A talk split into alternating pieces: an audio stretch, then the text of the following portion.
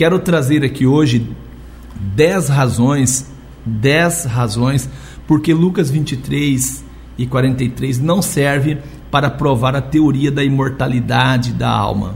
Nós vamos mostrar. O texto de Lucas 23 e 43 diz assim: E disse-lhe Jesus: Em verdade te digo que hoje estarás comigo no paraíso. Essa versão é a versão Almeida corrigida e revisada. Então muitas pessoas dizem assim que Jesus, quando estava ali sendo crucificado, de, no meio de dois ladrões, diz que um dos ladrão arrependeu e converteu-se e pediu para Jesus lembrar dele. E aí, segundo a crença agora das pessoas, elas acham que quando Jesus disse para ele, em verdade, em verdade te digo, estarás comigo no paraíso, eles acreditam que Jesus estava dizendo para o ladrão que o ladrão estaria naquele mesmo dia com Jesus no paraíso. É isso aí, eles acreditam assim. Eu faço a pergunta: se o ladrão foi estar com Jesus no paraíso, é, foi o ladrão ou a alma do ladrão? E aí os crentes dizem que é a alma do ladrão, porque o ladrão ele morreu e foi sepultado. Então muita gente acredita nisso. Eu vou mostrar 10 provas que isto não é verdade, esta compreensão não é a compreensão correta das escrituras, né? Eu vou mostrar isso. Quero começar mostrando esse texto é, na Bíblia, a nova versão internacional. Essa nova versão internacional, ela traz um comentário do, do versículo 43 do capítulo 23 de Lucas. Ela traz um comentário, diz assim: Muitos manuscritos antigos dizem: Lembra-te de mim quando vieres no teu poder real. Essa aqui é a versão internacional, diz assim: que não está escrito, lembra-te de mim quando entrares no paraíso. Não. Ela diz: Lembra de mim quando vieres no teu poder real. A Bíblia de Jerusalém também, ela diz assim: Lembra de mim quando vires, quando vires com teu reino. Estas são duas Bíblias, a Bíblia versão internacional e a Bíblia de Jerusalém. Duas Bíblias. Então, no diálogo que Jesus teve com o ladrão, Jesus diz assim: Em verdade, em verdade te digo, estarás comigo no paraíso. Tem tradução que diz assim: em verdade, em verdade te digo, hoje estarás comigo no paraíso. Tem outro que diz assim: em verdade, em verdade te digo que hoje estarás comigo no paraíso. Então nós vamos mostrar aqui.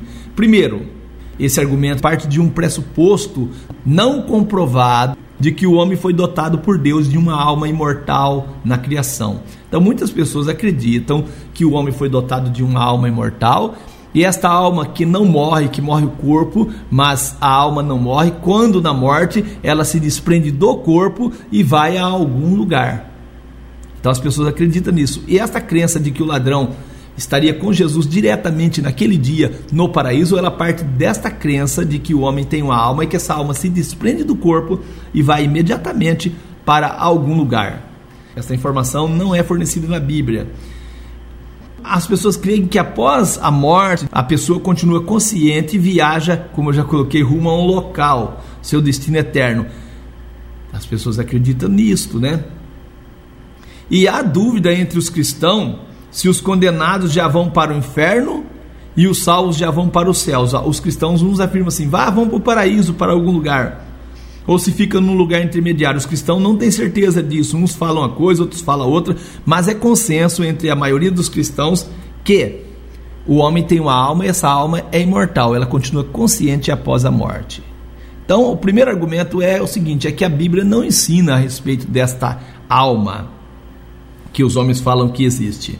Esse é o primeiro argumento. A Bíblia não ensina esta crença sobre esta alma que eles inventaram aí. A Bíblia não ensina isto. Amém?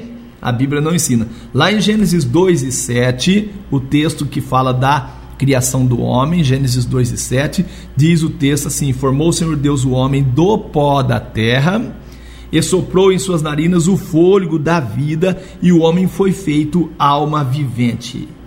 O homem foi feito alma vivente.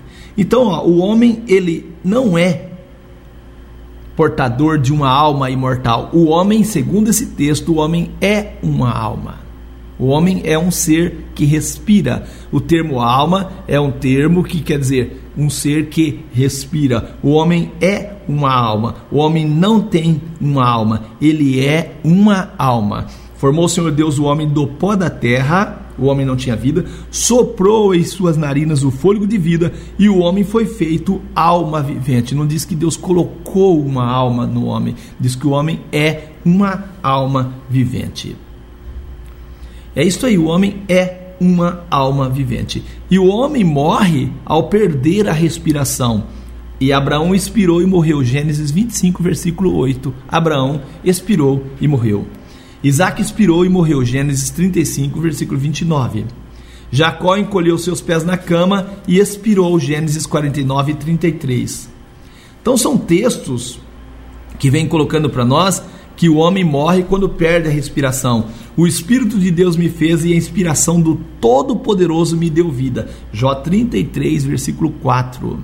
Jó 33, versículo 4.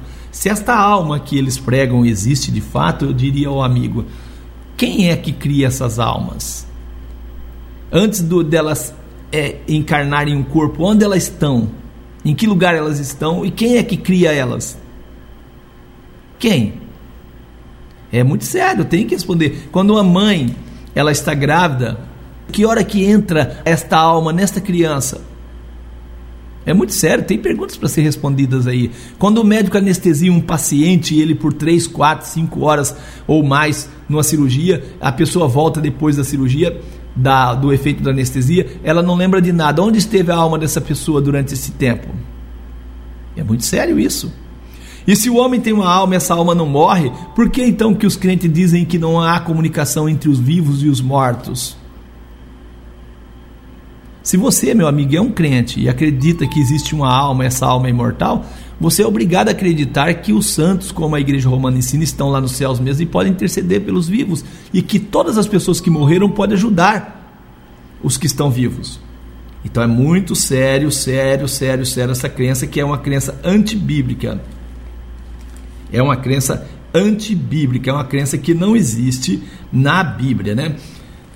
Então, a, a, nota tônica da escatologia bíblica no que tange ao galardão do justo é que ele ocorre unicamente por ocasião da volta de Jesus. A Bíblia ensina que o galardão do justo só vai ocorrer por ocasião da volta de Jesus. Então, o ladrão não pode e não poderia estar, ou nenhuma pessoa pode morrer e ir para os céus e ninguém também morrerá e irá para o inferno. Mateus 16, versículo 27. Porque o filho do homem virá na glória de seu Pai com seus santos anjos, e então dará a cada um segundo as suas obras.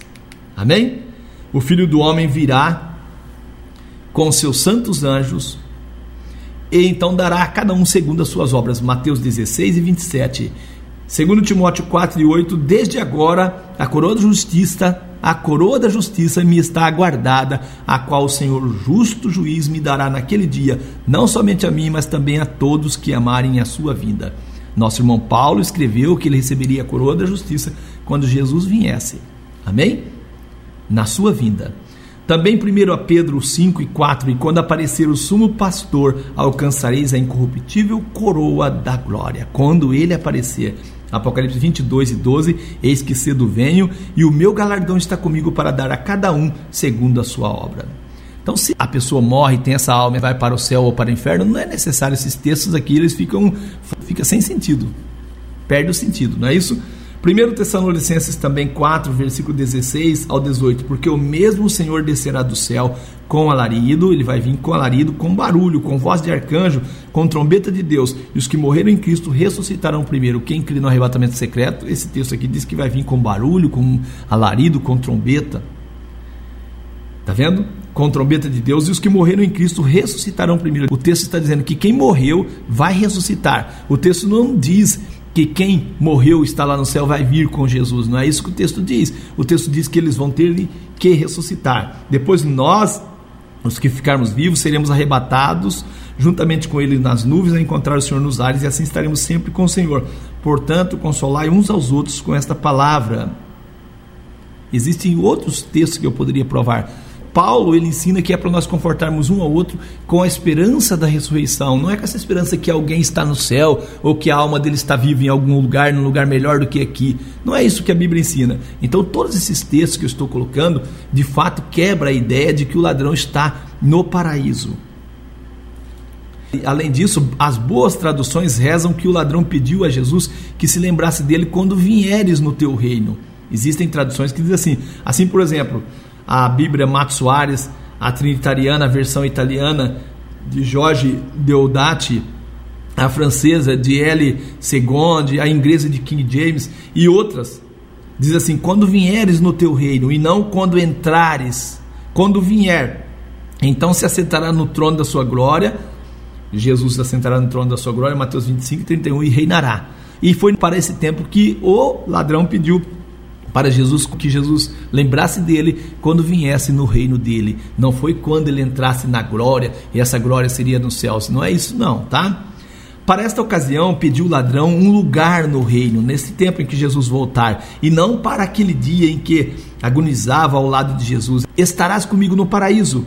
Jesus dá certeza ao moribundo naquela hora extrema que não seria esquecido quando ele retornasse em glória. Jesus disse que não esqueceria dele. É, Jesus não poderia estar no mesmo dia com o malfeitor arrependido. Não, eu vou mostrar isso. Jesus não poderia, porque três dias depois Jesus disse a Madalena: Não me detenhas, que eu ainda não subi para o meu Pai. João 20, versículo 17. Se não havia ainda, meu amigo, subido para o Pai, Jesus não havia subido para o Pai, como poderia estar no mesmo dia com aquele homem? Três dias depois, Maria Madalena procura Jesus e Jesus disse: Não me detenha, porque eu ainda não subi para o Pai. Depois que Jesus ressuscita, Jesus ele aparece e, e a Maria quer tocar nele, ele diz: Não me detenha. Se nós fizermos uma análise cuidadosa da cena do Calvário, revela que o ladrão não morreu naquele mesmo dia. João 19, versículo 31 a 33. Os judeus, pois, para que no sábado de Páscoa, que era um sábado aqui de Páscoa, não ficasse os corpos na cruz, visto como era preparação, pois era grande o dia de sábado, rogaram a Pilatos que lhes quebrassem as pernas e fossem tirados do madeiro. Foram, pois, os soldados e, na verdade, quebraram as pernas do primeiro e do outro que com ele foram crucificados. Mas vindo eles a Jesus, vendo o já morto, não lhe quebraram as pernas. Então, eles quebravam as pernas é, do crucificado, porque raramente eles, os crucificados, morriam no mesmo dia. Raramente eles morriam no mesmo dia. Então, era costume quebrar a perna, quebrar a perna, justamente para que ele não fugisse. Era costume quebrar a perna para que ele, o malfeitor, não fugisse. E assim fizeram, né? Quebrar a perna, mas quando chegaram para quebrar as pernas de Jesus, eles encontraram Jesus já estava morto. Se o ladrão arrependido tivesse morto, com certeza não teriam quebrado as pernas dele. Na pior das hipóteses, ele viveu ainda pelo menos um dia a mais que o Mestre, que o nosso Senhor. Como podia é, é, ele estar no mesmo dia com Jesus? Como podia? A minha pergunta é essa: como podia? Também há traduções bem autorizadas que verte o texto de Lucas 23 e 43 de forma a harmonizá-lo com o teor, com o conteúdo da Bíblia a respeito do galardão no reino quando Jesus voltar. Vou citar a tradução trinitariana em português, editada em 1883 pela Trinitarian Bible Sociedade de Londres, diz: Na verdade te digo hoje, vírgula, que serás comigo no paraíso essa tradução trinitariana. Também o Novo Testamento de Joseph diz assim, Joseph B diz assim, essa, essa versão em Londres de 1903, ela reza assim: Jesus, lembra-te de mim na ocasião em que vieres no teu reino. E ele lhe disse: Na verdade te digo que neste dia, dois pontos, comigo estarás no paraíso. E também tem outras traduções, né? Que vão trazendo este mesmo texto, né? Como eu coloquei a Bíblia, a versão internacional, ela diz que esse texto não existe nos, nos melhores manuscritos. A Bíblia de Jerusalém também, ela traz esse texto para nós de maneira diferente. Diz assim: Jesus disse: "Na verdade, a ti estou dizendo hoje, comigo estarás no paraíso, e lembra-te de mim quando vieres com teu reino." Amém? Graças a Deus. Então nós temos que compreender a Bíblia como um todo o fato ou a premissa de, de o homem ser dotado de uma alma imortal não é comprovado nas Escrituras. Lucas 23 e 46, e clamando Jesus com grande voz, disse: Pai, nas tuas mãos entrego o meu espírito. E havendo dito isto, expirou. Eu provo, e a Bíblia prova, que o espírito que a Bíblia fala é a respiração do homem. E o que Deus deu ao homem que volta é a respiração do homem. Isto é o que a Bíblia coloca para nós. Também o conceito bíblico de paraíso é a nova terra restaurada. Quando os que nela habitam terão corpos transformados e não um ambiente de espíritos desincorporados. Não existe isso na Bíblia. A Bíblia fala do paraíso para as pessoas e não para as almas das pessoas. Lá em Apocalipse é, 2 e 7, o Senhor oferece esta promessa: ao vencedor dar-lhe-ei que alimente-se da árvore da vida que se encontra no paraíso de Deus. No paraíso de Deus. E se você ler Apocalipse 21 e o 22, você vai ver que este paraíso que está falando é a nova terra. Não se trata de um lugar é, onde estão os espíritos. Meu Deus do céu, é muito sério isso que eu estou falando. As pessoas brincam com, as, com a palavra de Deus. Amém. Graças a Deus que Deus tem nos dado auxílio. Portanto, quando Jesus assegurou ao ladrão penitente um lugar com ele no paraíso, estava se referindo às muitas moradas ou à nova terra transformada. Apocalipse 21, versículo 4: E viu um novo céu e uma nova terra, porque já o primeiro céu e a primeira terra passaram e o mar já não existe. E eu, João, vi a santa cidade, a nova Jerusalém, que de Deus descia do céu, adereçada como uma esposa ataviada para o seu marido. E vi uma grande voz do céu que dizia: Eis aqui o tabernáculo de Deus com os homens, pois com eles habitará, e eles serão seu povo, e o mesmo Deus estará com eles e será o seu Deus e Deus limpará de seus olhos toda a lágrima, e não haverá mais morte, nem pranto, nem clamor, nem dor, porque já as primeiras coisas são passadas. Então, esse texto está colocando que quando Jesus vier e depois do milênio, a cidade santa descerá dos céus e a terra será uma terra restaurada. Então, o conceito de imortalidade da alma é incompatível com o teor do ensino bíblico sobre o estado dos mortos. A Bíblia não ensina que os mortos estão conscientes, sim, ao contrário disso, ensina a inconsciência, o sono total. Ouça que a Bíblia tem a ensinar sobre o estado de uma pessoa morta, como segue. Ouça o que a Bíblia tem a ensinar. A Bíblia diz está dormindo. A Bíblia diz que a morte é um sono. Este termo, morte como um sono, ocorre 75 vezes nas Escrituras, sendo 47 vezes na Antiga Aliança e 18 vezes na Nova Aliança. A teologia popular procura em vão desembaraçar-se desta verdade, alegando ser uma aparência. Mas Jesus mesmo afirma que o sono é a morte real e não a aparência dela. Lá em João 11, versículo 11 ao 14, assim falou Jesus e disse: Lázaro, nosso amigo, dorme eu vou despertá-lo do sono. Disseram, pois, os seus discípulos: Senhor, se dorme, está salvo. Mas Jesus dizia isso da morte. Eles, porém, cuidavam que falava do repouso do sono. Então Jesus disse claramente: Lázaro está morto. Então Jesus também associa a morte como um sono. Deuteronômio 31, 16: Dormi com teus pais. 1 Reis 20, 10. Davi dormiu com seus pais. Jó 7:21, agora dormirei no pó. Jó 14 versículo 2, acordar se levantar do sono. Salmo 3 versículo 3, eu durmo o sono da morte. Jeremias 51 39 e 57, dormiu um sono eterno. Daniel 12 2, dormir no pó da terra. E João 11 e versículo 11 e 14, Lázaro dorme, está morto. Atos 7:60, Estevão dormiu. Davi dormiu, Atos 13 e 36. Todos esses textos provam que a morte é um sono, a morte é um sono. A crença na imortalidade da alma é característica de toda a doutrina e de todos os povos pagãos, em vista de desconhecerem as verdades evangélicas. Daí, por ignorarem as promessas da ressurreição dos mortos, desenvolver essa ideia de sobrevivência de um espírito no homem que prossegue vivendo após a morte. São doutrinas pagãs. E até atribuem é, espírito a coisas inanimadas como rio, montanhas, árvores. Diz que a, o espírito do rio, o espírito não sei o que.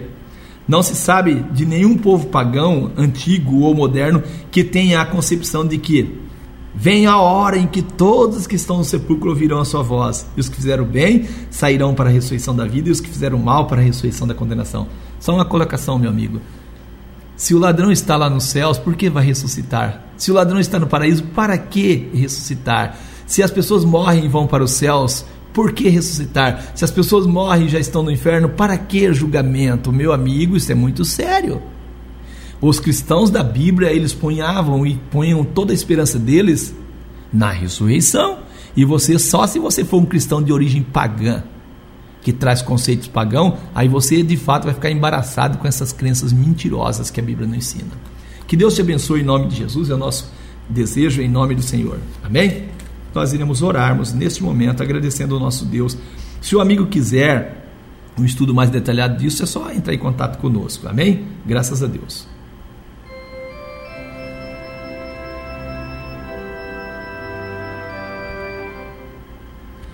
Querido Deus, eterno e soberano Pai, te louvo, te agradeço pelas bênçãos alcançadas das suas santas mãos, pela alegria e a certeza que nós temos que todos os mortos ressuscitarão um dia. Te agradecemos, ó Deus, porque a esperança nossa está na ressurreição. Nosso Senhor Jesus morreu e venceu a morte por meio da ressurreição. Nós agradecemos ao Senhor pela vida, pela paz, pelo entendimento e oro neste momento por cada pedido de oração. Estenda suas mãos sobre cada um dos nossos ouvintes, estenda suas mãos confortando os corações de cada um, alegrando, dando esperança, Pai, em nome de Jesus, repreendendo o espírito da enfermidade. Aqueles que estão enfermos, sejam, ó Deus querido, é, abençoados em nome de Jesus e que o espírito da enfermidade possa ser repreendido no nome santo do nosso Senhor e Salvador Jesus Cristo. Nós agradecemos, ó grande Pai, ao Senhor por todos os benefícios alcançados das suas santas mãos, pela alegria que temos e a certeza que o Senhor está no controle de todas as coisas. E nós oramos: venha o teu reino, para que a vontade do Senhor possa ser feita na terra como ela é feita nos céus. Te agradecemos no nome poderoso do nosso Senhor e Salvador Jesus Cristo. Se conosco, presente em nossas vidas, é o que nós te pedimos em nome de Jesus. Amém. Amém.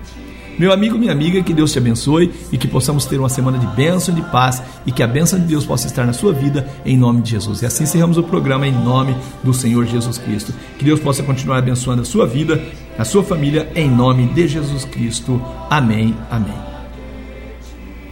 A paz seja contigo, tenha uma semana de bênção e de paz em nome de Jesus Cristo.